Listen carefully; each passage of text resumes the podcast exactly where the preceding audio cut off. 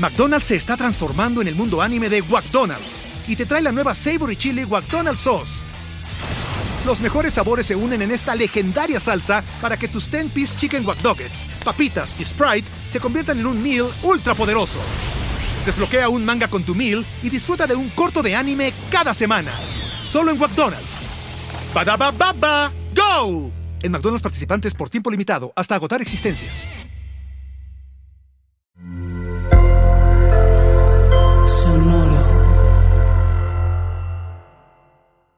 Hero es una iniciativa que comenzó en el 2017 en búsqueda de conectar la ayuda de una forma creativa e innovadora. Nos dedicamos a vincular las causas sociales que más impacto pueden tener en la sociedad con personalidades que tienen en sus manos una plataforma para amplificar y hacerlas resonar. Hoy, Hero busca inspirar a las futuras generaciones para dejar huella. No importa quién seas, tienes el poder en tus manos para impactar positivamente a alguien más. Soy David Zamba y esto es Hero Podcast. Es un honor estar hoy con una mujer de Nuevo León que ha llenado de orgullo a toda una patria. La disciplina es su firma y sus triunfos son consecuencia de su fuerza interna. Tuve la oportunidad de conocerla hace unos meses por un proyecto muy especial llamado 100 Voces. Y la primera respuesta que me dio fue, para ayudar, yo estoy dispuesta a todo. Cuenta conmigo. Es muy importante para mí tener una invitada que puede hablar de los valores que necesitan los jóvenes. Es una mujer que mantuvo un récord de 3 años y 8 meses invicta. A ella no le pesan las medallas en la espalda. Es una persona que ha vivido la mitad de su vida sobre las paredes del racquetball, pero se ha construido en un hogar de cuatro paredes con unos papás que han sembrado a una mujer realmente honorable. Tiene una fuerza magnífica para golpear cualquier pelota, pero más que nada para superar los reveses de la vida. Hoy es un honor estar contigo, mi querida hermana Paola Longoria. Bienvenida. Como siempre, un gusto poder platicar contigo y que, pues gracias justamente a, estos espacios, la gente pueda conocer un poco qué hay detrás de Paola Longoria, qué es lo que le gusta, qué es lo que a veces, este, pues sí, me puede hacer o me pone vulnerable. Creo que esa es la parte que a veces la gente cree, somos humanos, somos las mismas personas y sí, sí hacemos cosas diferentes, pero porque nos atrevimos justamente a eso, a tener una pasión y a pelear por ella. Me encanta, ¿no? Y la verdad te lo agradezco mucho y me, me entusiasma. Creo que eres de esas mujeres referentes de lucha, ¿no? Una persona que nunca se dio por vencido y creo que sigues luchando por lo que a ti te gusta hacer. Y ese es como el primer parte agua si quiero entrar, porque muchas veces como que tenemos esta idea de cómo empezar a definir quiénes somos y realmente viendo tu ejemplo, ¿cómo entraste a esto de decir, o sea, porque estabas estudiando, después dijiste, oye, puede ser que esta sea mi carrera, la de racquetball, era, tenías 17 años cuando empezaste ya a formarte y de pronto dices, pues sí, me voy con todo hacia esto. ¿Qué internamente necesitaste para decir, es lo mío? Fíjate que siempre he sido muy hiperactiva. Yo fui yo llegué a los deportes gracias pues a esta hiperactividad y a esta energía que tenía, que decían mis papás que hacemos. Sí, de los talleres de verano. A los campamentos de verano. Pero bueno, pues ahí a los siete años encontré mi verdadera pasión. Al principio, digo, te soy honesta, lo veía como un hobby, porque pues tan chica yo no decía, ay, bueno, me voy a dedicar toda mi vida a esto. Al contrario, veía en el racquetball una oportunidad para hacer para tener una actividad física, para sentirme bien conmigo misma, para hacer amistades, para competir, que eso toda la vida lo he traído, la verdad, pues desde que nací. Siempre he sido una persona, una mujer bien competitiva, bien de retos. Y bueno, pues el racquetball llegó a los siete años, eh, como lo dije, primero como un hobby y después como mi verdadera pasión. Y fue ahí justamente donde sabía que tenía cualidades para los deportes de raqueta. Digo, me tocó hacer gimnasia, natación, fútbol, básquetbol, fui hasta porrista, hice de todo, pero bueno, el racquetball siempre estuvo ahí presente. No, es, es increíble y creo que lo, lo más especial es que como de un deporte, por así decirlo, tan físico, o sea, en el hecho de que, o sea, es algo que es puramente, es un acto puramente físico, de mucha fuerza, pegarle la pelota contra la pared y simplemente lo hace eso algo muy bello. Y cómo eso puede dejar un legado tan inspirador de decir, oye, mira, pues de solo estar dándole a la raqueta con todo, puedes llegar a dar un mensaje mucho más fuerte que se ha reflejado también en el éxito que has tenido de que hay pocos tenistas como Roger Federer, María Sharapova que tienen su propia raqueta y tú eh, desde el racquetball tienes esta oportunidad de también dejar un legado como con esta parte, pero lo que más me encanta es cómo de algo tan físico lo conviertes en algo que es realmente algo tan más allá de espiritual, tan delegado. Sí, la verdad es que sí, pues siempre lo dije y te lo mencionaba aquí David, eh, gracias al deporte he podido emprender en muchos ámbitos de mi vida y uno de ellos pues fue justamente poder tener este mismo logro que estos tenistas tan reconocidos que tú mencionabas, poder tener mi línea de raquetas con una marca pues la verdad como lo es Head a nivel mundial y eso para mí representa un gran logro porque son los pequeños pasos en los que de repente digo avanzar, siempre se trata de seguir avanzando, siempre se trata de seguir creciendo, innovando, siempre hay algo que mejorar. Y en mi caso, así lo he, pues, de alguna otra manera transcrito en mi vida, de, a ver, ya soy la número uno, ahora qué más quiero, hice mi línea ropa deportiva, mis raquetas, tengo una marca ahorita de mezcal y es esa parte de emprender y de que de alguna otra manera el deporte me ha enseñado el caminito y que le, estoy muy agradecida al racquetball también. ¿Y cómo no pierdes el piso? Teniendo tantas líneas de oportunidad, de emprendimiento, de cómo sigue siendo esa Paola la niña de Nuevo León que agarraba la raqueta, eh, por así decirlo, con una empuñadura de tenis y de repente la tuvo que cambiar a jugar racquetball y, o sea, que eso es un, una fortaleza que tienes tú que todos eh, son como muy de su técnica de racquetball, pero tú venías desde el tenis y fue como que siempre estuviste pegándole hacia la bola y esa niña que le pegaba de una forma muy auténtica, ¿cómo puede ser que tuvo tanto éxito y siempre seguiste con esa esencia de, de la niña tan, tan bondadosa y buena que eres? Fíjate que yo creo que eso es de los valores que vienen en casa. Yo tuve la oportunidad de tener suerte y estar en un vínculo con mi familia donde ellos le apostaron a mi carrera deportiva. Yo soy originaria de San Luis Potosí, llevo nueve años radicando en Nuevo León. Y aquí viene esa parte justamente donde en San Luis Potosí el gobierno que estaba en su momento nunca me apoyó y pues me fui a vivir un año a Estados Unidos, ahí empecé pues mi carrera eh, a nivel profesional, digo obviamente también el tema académico, soy de la nueva generación de atletas, que el deporte no está peleado con la escuela, tengo una carrera de ingeniero mecánico administrador y tengo una maestría en ciencias políticas.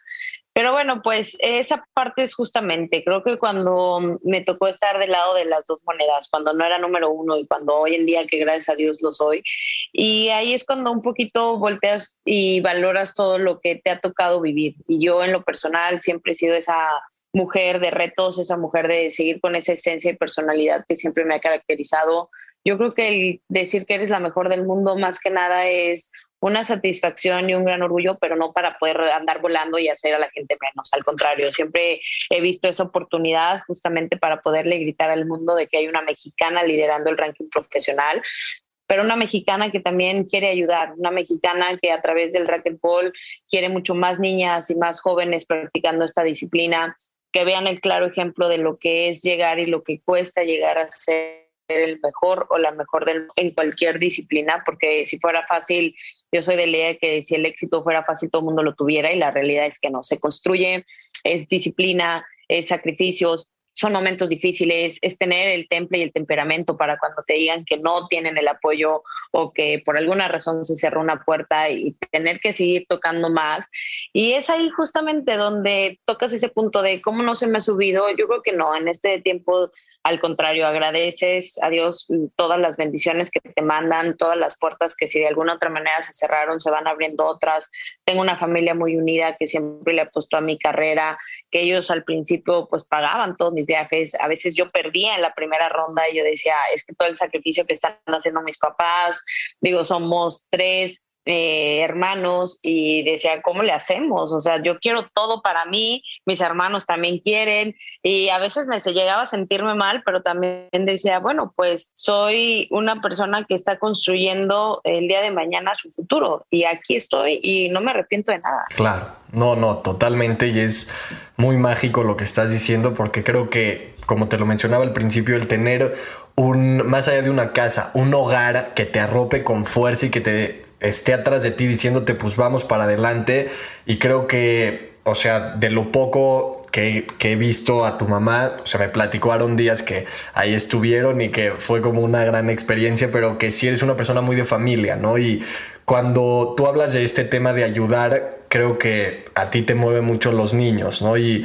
te quiero contar una experiencia que hace poco, hace dos semanas, tuvimos la oportunidad de entregar unas computadoras con una fundación, la Fundación Educa, y cuando llegamos fue algo que le decía a los niños, es hoy no es un día especial, pero sí podemos crear este día especial eh, convirtiendo como este un primer paso para algo, para un futuro, ¿no? Y un niño se me acercó y me dijo, oye, sí es un día especial porque hoy es mi cumpleaños, ¿no? Entonces, a mí me acuerdo cómo me, me llenó de alegría y te quiero preguntar si tú has tenido algún momento bonito que lo tengas marcado, que, has, que fuiste o conviviste con algún niño en una situación de vulnerabilidad y tal vez le dijiste un mensaje y, o sea, ¿qué, qué ha sido un momento que te ha marcado en base a, a la niñez en México o fuera de México?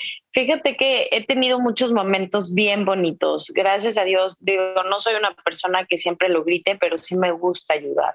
Y justamente eh, apoyo a varias fundaciones, apoyo mucho en lo que es mi estado en San Luis Potosí. Pues eh, también el tema, digo, y es algo conocido, pero el juguetón de Azteca también me encanta la idea de que los niños, pues sí, sea mucho o poco, puedan recibir un juguete en un día especial. Eh, obviamente, pues a veces vamos y llevamos ropa eh, cobijas, digo, dependiendo de la situación, la verdad es que mi mamá sí, sí soy muy familiar, sí vengo mucho de familia en ese aspecto de si podemos y tenemos la oportunidad de ayudar, hay que hacerlo porque pues mucha gente está sufriendo y, y, esta parte de con los niños está bien padre porque no sé por qué razón, pero hasta en mis torneos, siempre que hago mis torneos en, con la cancha portátil y todo, llegan demasiados niños, esos niños que, ¿cómo te lo explico? Una vez aventé mi raqueta y los niños se aventaron entre todos a agarrarla. El otro sale con un chipote, el otro todo descalabrado. Yo decía, no, ¿saben qué? Yo no puedo estar haciendo estas cosas porque estoy poniendo en riesgo a los niños. Vamos a hacer una dinámica donde, pues de alguna otra manera, pues vayan participando durante el juego y pues el ganador se la lleva. Luego me quitaban los tenis, eh, dame tu muñequera, todo, era todo. Pero es algo bien padre porque te admiran esa parte que te ven como yo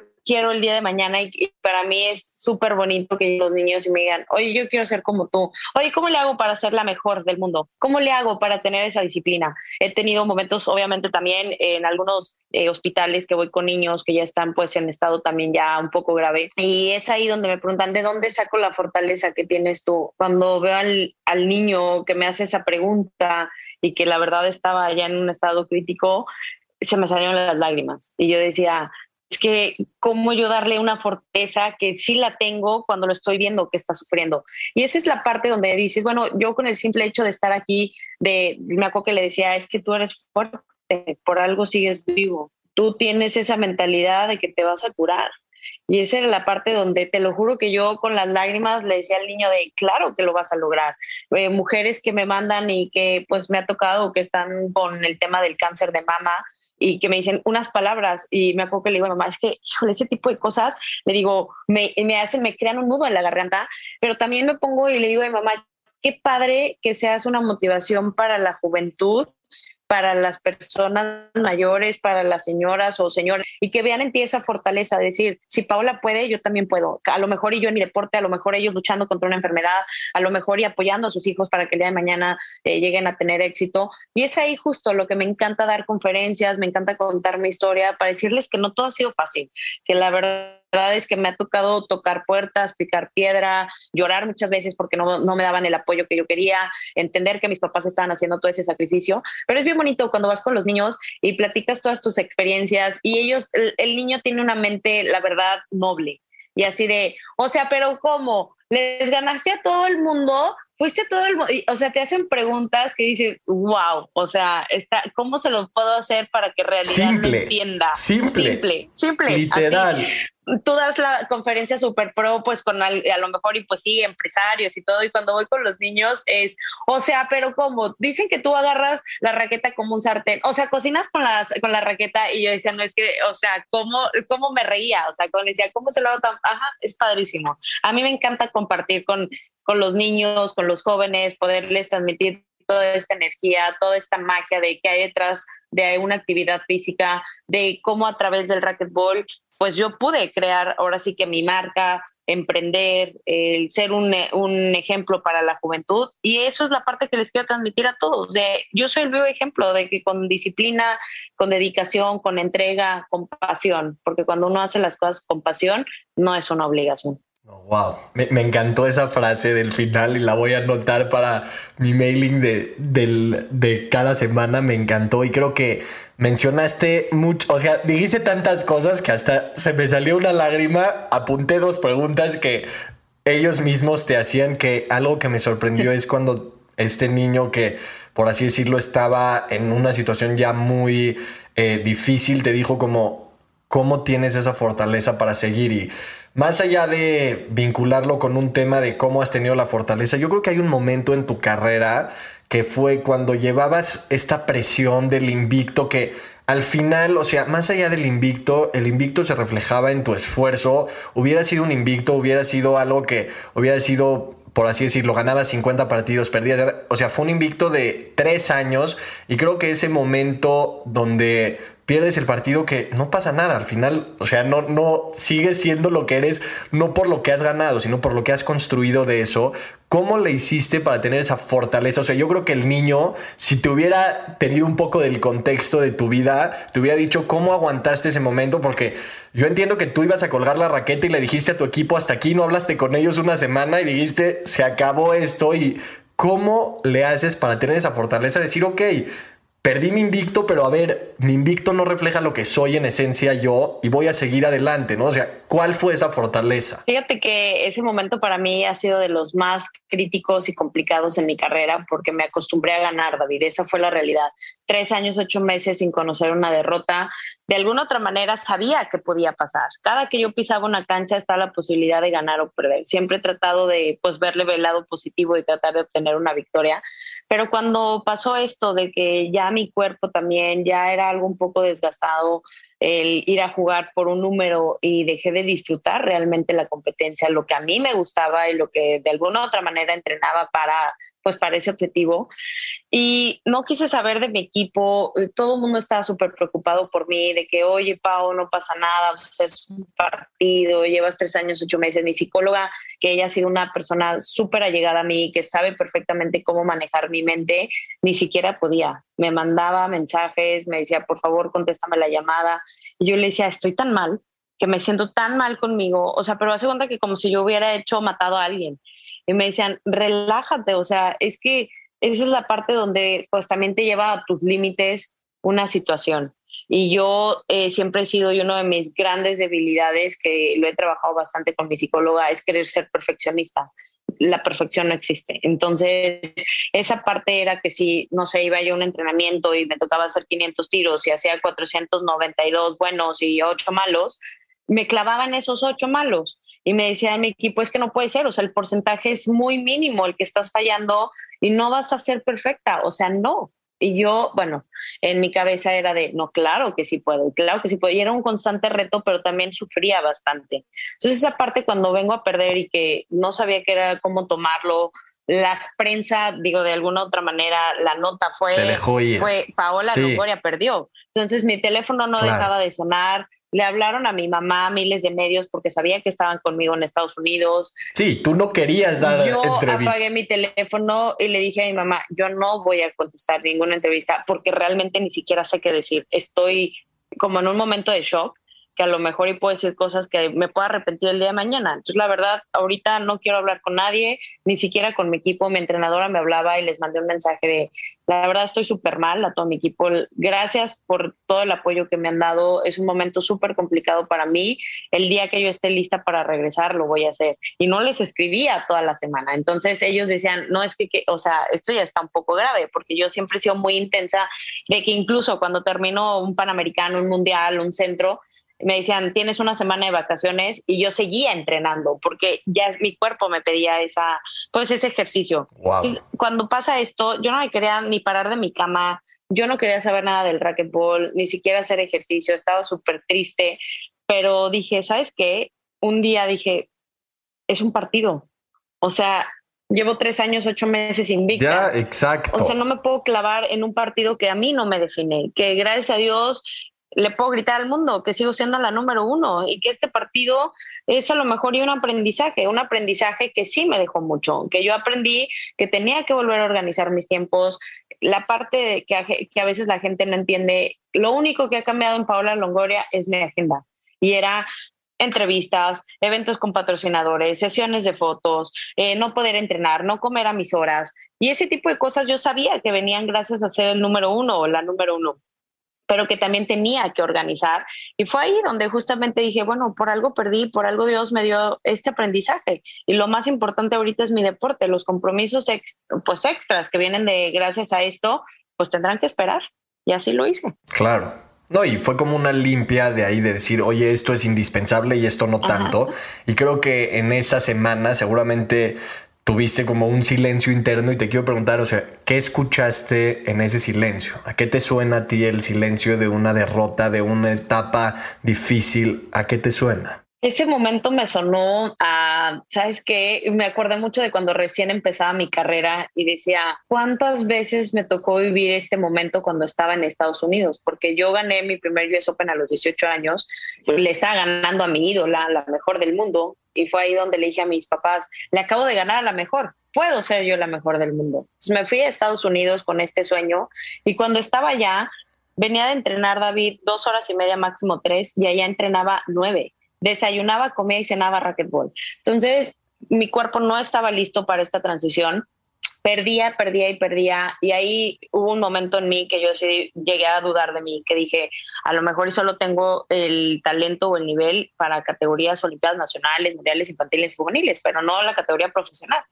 Ese silencio donde yo me castigaba totalmente en Estados Unidos de no creer en mí, volvió cuando perdí el invicto y era de, ¿será que es momento de retirarme? ¿Será que es momento de, tirar la toalla? ¿Será momento de, de, poderme retirar en la cima? Pero luego dije, no, vienen Juegos Panamericanos, puedo hacer historia, viene el Campeonato del Mundo, ¿cómo voy a darme por vencida solo por una derrota que a lo mejor y viene a darme un aprendizaje? Y yo solita, la verdad es que en mi cuarto a veces meditando, a veces cuestionándome muchas cosas y me acuerdo perfecto que soy mucho de anotar y anotaba ese día cómo me sentía. Y luego llegó un punto en el que un día me levanté de muy de buenas y dije, ¿qué es lo que quiero en este momento? Y dije, pegarle a una raqueta, a una pelota, es momento de regresar. Y así fue. Una semana después dije, es momento, les escribí, les dije, ¿saben qué? Estoy lista, ya no quiero hablar del tema, ya, ya pasó, ya me siento, la verdad, bastante mal de haber perdido, borrón y cuenta nueva. A partir de ahora, le dije a todo mi equipo, ¿qué es lo que tengo que hacer para volver a ganar el siguiente? Ya no hablamos de la derrota y fue, vámonos, le pasamos siguiente hoja y, y ya, de ahí fue. Me encanta porque creo que hay mucha gente que se queda clavado en ese momento de decir cómo yo pude y no es no solo en el deporte, hablo en las relaciones tóxicas desde noviazgos, desde amistades, desde todo, creo que ese tema de decir hay que darle vuelta me encantó y justo es uno de los puntos que anoté como los consejos finales. Y algo que también me sorprendió mucho es que, o sea, en tu historia cuando conforme vas creciendo vas armando tu equipo. Y sé que Bernardo de la Garza, el, el que era el director de la CONADE, te puso una psicóloga para controlar las emociones. Entonces yo ahí te quiero preguntar, primero que nada, yo creo que una persona cuando le dicen, oye, te voy a poner un psicólogo, decir, no estoy loco, a mí no me pongan eh, nada, pero yo creo que realmente en la vida uno, más allá allá de un psicólogo, sí necesita tener una voz que pueda guiarlo. ¿Cuál ha sido tu experiencia en esa parte que realmente te pusieron a alguien eh, para poder estar para ti? Fíjate que estuvo bien padre porque yo venía de todo este proceso entre que estaba en Estados Unidos, entre que regresaba y, y venían Panamericanos en Guadalajara 2011, era mi primer debut con selección mayor. Y, o sea, me acuerdo perfecto que Bernardo me decía, a ver, Paula, tienes el nivel, has llegado a todas las finales, eh, ganas, otras las pierdes. La medalla de oro en Juegos Panamericanos no se puede perder. Y yo era, ay Dios, o sea, eh, sentía una presión de que sí, o sea, ese reto me lo quiero aventar, pero también del otro lado era como, o sea, no puedo fallar, no me puedo equivocar, o sea, tengo que hacer todo perfecto. Ellos quieren la medalla sí o sí. Entonces me acuerdo que me dice, yo siento, Pau, que te falta una persona que te guíe en el control de tus emociones. Y yo, Así, literal. Le puse una carota de, ¿cuáles emociones? ¿De, qué hablas? Me dice, necesitas una psicóloga o un psicólogo deportivo me dice, para que te ayude justamente, porque yo antes era muy explosiva, no de que agarraba y rompía raquetas, no, nunca fue así, pero sí me frustraba tanto el hecho de que te digo, de que si, si fallaba constantemente dos o tres, me lo metía tanto en la cabeza de, no, seguro ya voy a perder, o no, esto, entonces yo misma me saboteaba. Entonces me dice, cuando, o sea, puedes fallar uno o dos tiros, no quiere decir que se vaya a ir todo el partido. Y eso es lo que necesitas controlar. Y sí, a veces las jugadoras se metían en mi mente, a veces me hacían enojar. No, la de la hamburguesa, la, que entraste tú a la, a la cancha y te dice, ¿te gusta la hamburguesa? Y, tú estabas pensando, ¿en la hamburguesa? ¿y tú qué la yo, ¿por qué me pregunto y, y perdiste ese partido, ¿no? O sea, la historia es de que tú entraste a un partido, tu rival te dijo, oye, ¿te gustan las hamburguesas? Y tú te quedaste como, las hamburguesas... Y te, recetó, por así decirlo. Está, estaba, yo jugando con esta ronda que es mi archirrival, que era, te digo, la número uno en aquel entonces, y ella sabía perfectamente que a mí el tema de que me estén preguntando, el tema de que me estén diciendo cuando estoy jugando, me sacaba de, pues ahora sí que de ritmo. Y yo iba ganando ese partido, ya iba dos sets arriba, y en el tercer set, cuando entró a la cancha, me dice esto. Oye, Pau, ¿te gustan las hamburguesas? Y yo, las hamburguesas. Y yo sí, sí me gustan, pero ahí quedó. Y yo perdí la concentración total. Y yo decía, ¿por qué me preguntó la hamburguesa? Pues todo el juego me quedé pensando en la maldita hamburguesa y perdí. Y mi entrenadora me decía, pero es que, o sea, ¿qué pasó? Ibas tan bien. Y le conté, y esas eran las cosas que, que llegamos a la conclusión de que sí necesito a alguien. todo está en la mente. Todo está en la mente. Necesito a alguien que me ayude en este proceso y bueno, encontré a Magali Cerón, hemos hecho una gran sinergia, 11 años, la verdad, juntas, me conoce a la perfección y yo soy de la idea de que todos los, los las personas necesitamos un psicólogo en algún punto, llámese deportivo o llámese psicólogo normal. Cada uno de nosotros traemos nuestros problemas, traemos nuestras inquietudes, traemos nuestras dudas, nuestros nervios, lo que tú le quieras llamar. Y si hay alguien que siempre tiene que estarte guiando o alguien que te diga, sabes que no es como tú piensas. A veces nosotros nos creemos tan perfectos, nos creemos de que no, yo siempre tengo la razón. Y esa parte no, yo lo he aprendido bastante de que hay veces que me dicen, Pau, no es como tú piensas. Y yo no, pero es que yo creo que no lo es.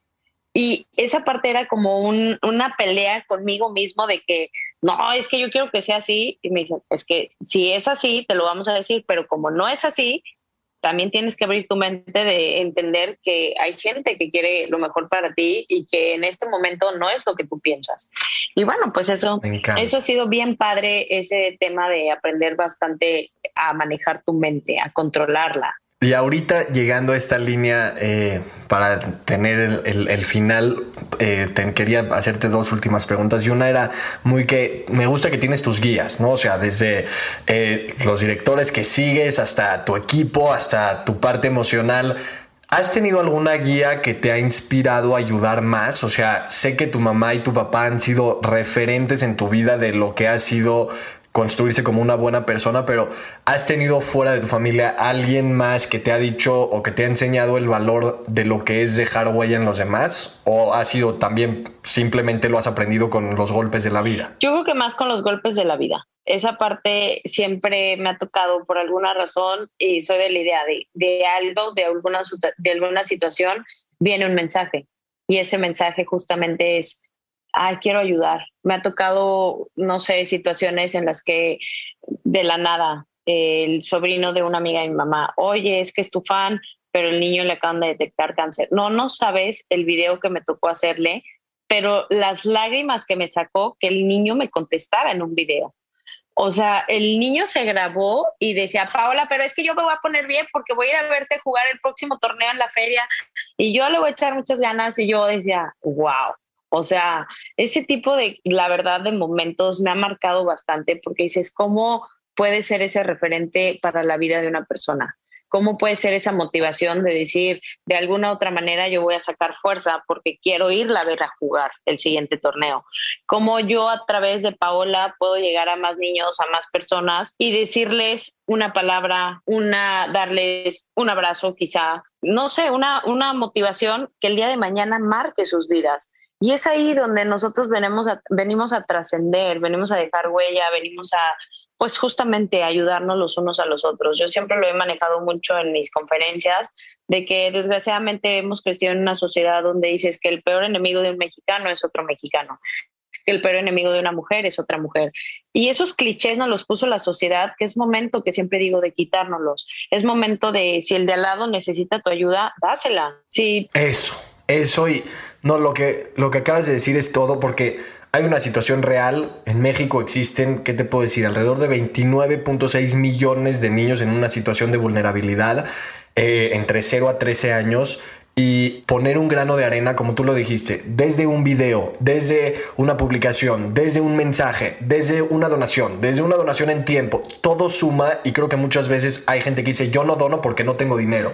Y creo que lo que acabas de decir va mucho más a ese mensaje con el que quiero cerrar de que para donar lo único que se necesita y más allá de donar, para ayudar, lo único que se necesita creo que es la voluntad. La trascendencia y el éxito, a mí me encanta esta definición que te la quiero compartir, que dice, el éxito es saber que alguien vive más feliz porque tú existes. Entonces, imagínate el nivel de éxito, más allá de estas increíbles medallas y todo, que le has dejado a estos niños que ven tu video. ¿Tú qué crees que sienten cuando ven ese video? ¿Tú ¿Crees que su día ya fue igual que otro? Para nada. No, me ha tocado porque eh, la verdad trabajo mucho también de la mano de la, de la Fundación de Save the Children en México y me ha tocado ir a enseñarles racquetball a las escuelas y ha estado bien padre porque yo llegaba y no sé, pues les prestamos algunas raquetas y luego la niña, no, yo quiero la de Paula porque con esa sí voy a ganar. Y era, ¿me la prestas? Y yo, sí, no pasa nada, se la prestaba y era de, bueno, a ver, haznos un video para que nos motive. O sea, ya los niños, volvemos a lo mismo, ya traen una mentalidad y un chip bastante positivo, pero que ese chip se tiene que construir y seguir alimentando día con día. Y era la parte de, como tú dices, desde una palabra, desde un video, desde saber que los vas a ver, ya el simple hecho de que la persona que admiren lo van a tener de frente, está bien padre, porque yo me acuerdo perfecto que uno de mis grandes ídolos siempre ha sido Michael Jordan y yo siempre les decía a mis papás, híjole, mis sueños es que un día le pueda decir hola, o sea, en persona. ¿Por qué? Porque esa persona para mí, Michael Jordan, fue un referente cuando en Estados Unidos yo no ganaba. Y yo decía, es que su mentalidad y es que yo la quiero y es que su manera en cómo piensa y cómo ser un líder me motivó a mí para el día de mañana, gracias a Dios, estar en el lugar en el que hoy me encuentro hoy sé que la motivación para muchos niños y para muchas niñas puedo ser yo. Y si tengo la oportunidad de estar con ellos de cerca, darles un video, una palabra, siempre lo voy a hacer. Se me puso la piel chinita y te quiero agradecer, no, de verdad, muchísimo por este espacio. Te iba a preguntar que qué es aquello que has vivido que nadie se puede perder de experimentar en la vida, pero creo que lo acabas de contestar con lo que acabas de decir. Ir y ver esas caras de los niños es creo que el legado que tenemos que dejar en México y en el futuro de esta sociedad que muchos les parece que está podrida y todo, pero somos los héroes los que ven en cada eh, problema una oportunidad y lo veo en ti y de verdad por eso te lo agradezco. Me llevo esa fuerza de que una victoriosa se puede caer siete veces, pero se va a levantar ocho y cada vez que se levanta, se levanta con una piedra para acordarse de, de qué se lleva de ese momento. Y creo de verdad que, que hoy sí nos diste varias de esas piedras que son tu bondad, tu carisma y tu sencillez. Le pido a Dios de verdad que pueda llegar a ver más... Eh, más deportistas exitosas en México, pero que tengan el mismo sentido de humildad. Y cuando hablo de la humildad, la humildad no es ser una persona sencilla, sino es saber el potencial que tienes, pero saber que eso es una responsabilidad para algo más, ¿no? Entonces, Qué hermoso, te quiero también invitar, sé que ahorita estás en San Luis y que estás siempre en movimiento, pero que cuando estés en la Ciudad de México nos puedas acompañar a una de las fundaciones de niños. Hay una especial que se llama Yad Rahamim, que luego te voy a mandar fotos. Fuimos a jugar con ellos básquetbol, pero después les vamos a enseñar a jugar racquetball eh, ahí y, y creo que es eso, ¿no? Que como te decía el éxito se basa en saber que alguien vive más feliz porque tú existes, entonces considérate una persona hiper exitosa por el valor que le dejas a cada uno de los que te conocemos. Que Dios te bendiga, que te cuide, que de verdad podamos tener la oportunidad de seguir generando un impacto positivo. Gracias por ser parte del libro con el cual, bendito Dios, te, te podemos decir que hemos podido donar cifras muy especiales y muy espectaculares. Estamos muy emocionados de seguir con esto y gracias de todo corazón. No tengo duda que con héroes como tú, con esa voluntad y con ese amor juntos, estamos muy cerca de estar muy lejos. Claro que sí, David, cuenta conmigo, como te lo dije siempre, eh, me va a dar muchísimo gusto poder ir a visitar estas escuelas o estos niños, poderles dejar. Te digo, yo creo que eso es lo que más a mí me llena y, y, me pone feliz, el poder compartir con los niños, el poderles cambiar un poquito esa mentalidad. Creo que, como lo dije, esta sociedad cambia primero desde casa. Y si desde casa empezamos a cambiarles ese chip donde nos ayudemos los unos a los otros, donde hay un respeto, donde a la mujer no se le maltrata, donde los mismos eh, niños entiendan la calidad de vida que pueden llegar a tener, pero también lo que pueden llegar a ser. Y no estoy diciendo que Ay, les voy, voy, a hacer a mi hijo desde, un, desde chico un arrogante, no pero sí darle ese potencial de saber que él puede o ella puede llegar lejos. Y esa es la parte que me gusta compartir con todos los niños, con las familias, con los papás. Hay veces que sí les digo, de verdad, escuchen a mi mamá, escuchen a mis papás. Ellos fueron el vivo ejemplo de que le apostaron y así como ellos, hay muchas familias que le pueden aportar bastante a los hijos. Así que cuenta conmigo, voy a darme la oportunidad pronto eh, de poder ir a la Ciudad de México, poder eh, por ahí eh, organizar una, ahora sí que visita con esta fundación y me da mucho gusto también que me hayas hecho parte de este libro y que gracias a este libro pues se puedan hacer ese tipo de donaciones. Es un ayudar, un ganar-ganar, ayudar siempre y dejar ese legado para las nuevas generaciones. Y creo que también tú has hecho un gran papel, creo que desde tu trinchera el querer ayudar a tanta gente, a tantos niños, a tantas personas, habla también de una gran calidad humana y hay pocos mexicanos o mexicanas que lo tienen y que a veces no nos damos cuenta que justamente tenemos a través de nuestra personalidad esas ganas de querer ayudar y de ver un mejor México. Así que también te felicito. Gracias por el apoyo y pues cuenta conmigo, ya sabes, aquí siempre tendrás una amiga y una mexicana que quiere cambiar y hacer una diferencia en este mundo. Esto fue un episodio más de Hero Podcast. Para más información, si quieres dejar huella y ayudar a una causa social, te invito a que seas parte de esta hermosa plataforma. Ingresa a heromexico.com y vincúlate con la fundación que más te mueva. Encuentra todas las valiosísimas charlas de este proyecto en donde sea que escuches podcasts. Hero Podcast es una producción original de Sonoro. Este episodio se pudo lograr gracias al apoyo en producción de Paco de Pablo. La música original gracias a Laura Cruz. Edición y mezcla con Karina Riverol y Santiago Sierra. La coordinación llevada por Dafne Sánchez y los agradecimientos a cada uno de ustedes por formar parte de este sueño. Sonoro. With the Lucky Land slots, you can get lucky just about anywhere. This is your captain speaking. Uh, we've got clear runway and the weather's fine, but we're just going to circle up here a while and uh, get lucky. No, no, nothing like that. It's just these cash prizes add up quick. So I suggest you sit back, keep your tray table upright, and start getting lucky.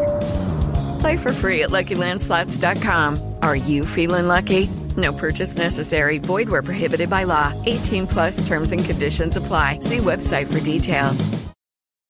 If you own a vehicle with less than 200,000 miles and have an auto warranty about to expire or no warranty coverage at all, listen up. CarShield has a low-cost month-to-month vehicle protection plan that covers more parts than ever. Visit carshield.com/audio to find out how you could pay almost nothing for covered auto repairs. Drivers who activate this vehicle protection today will also receive free roadside assistance, free towing, and car rental options at no additional cost. Get your free quote today at carshield.com/audio. That's carshield.com/audio.